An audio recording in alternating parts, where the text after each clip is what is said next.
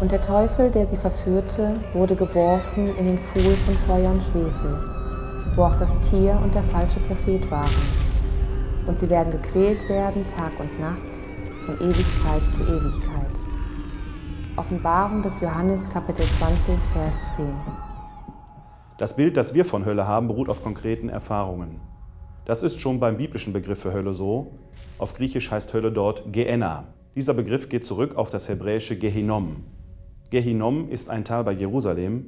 Dort haben die Israeliten eine vernichtende Niederlage erlitten und gewissermaßen selbst die Hölle erlebt. Unsere Vorstellungen von Hölle gehen zurück auf das Mittelalter. Feuersbrünste, die Pest, Kriege, insbesondere der Dreißigjährige Krieg, sind reale Erfahrungen, die unsere Höllenvorstellung geprägt haben. Die Bilder von Hieronymus Bosch bilden diese Realität ab. Diese Erfahrungen haben sich tief in das kollektive Gedächtnis der Menschheit eingegraben. Himmel und Hölle sind deshalb nicht als Ort zu verstehen. Orte kann es in der Ewigkeit nicht geben. Auch die Zeit existiert nicht in der uns bekannten Weise. Die Ewigkeit selber ist vielmehr pure und dynamische Gegenwart. Unsere Vorstellung von Himmel und Hölle muss das berücksichtigen. Eine zeitliche Bestrafung für unsere Sünden und unsere Schuld kann es aufgrund der modernen theologischen Erkenntnis so nicht geben. Trotzdem muss Gerechtigkeit herrschen. Wenn Gott gerecht ist, kann unser Handeln nicht folgenlos bleiben. Das Gericht Gottes richtet diese Gerechtigkeit auf. Paulus sagt deshalb im zweiten Korintherbrief, wir alle werden vor dem Richterstuhl Christi offenbar werden und den Lohn empfangen für das Gute und Schlechte, das wir im Leben getan haben. Jetzt schauen wir in einen Spiegel und sehen nur rätselhafte Umrisse. Dann aber schauen wir von Angesicht zu Angesicht. Jetzt erkenne ich unvollkommen.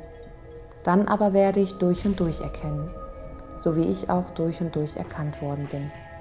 Erster Brief des Paulus an die Korinther, Kapitel 13, Vers 12.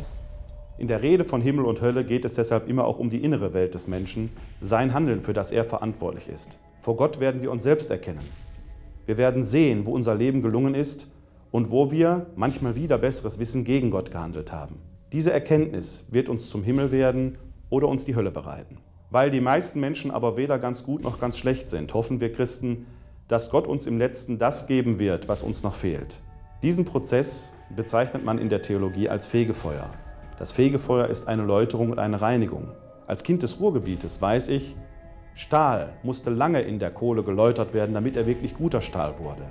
Ähnlich ist es auch bei der Läuterung von Gott. Nur wer Gott im letzten ablehnt, wird sich letzten Endes seine eigene Hölle bereiten. Gott traut uns einiges zu, Himmel und Hölle sind deshalb nicht ohne die begriffliche Klärung von Schuld, Sühne und Gerechtigkeit zu verstehen.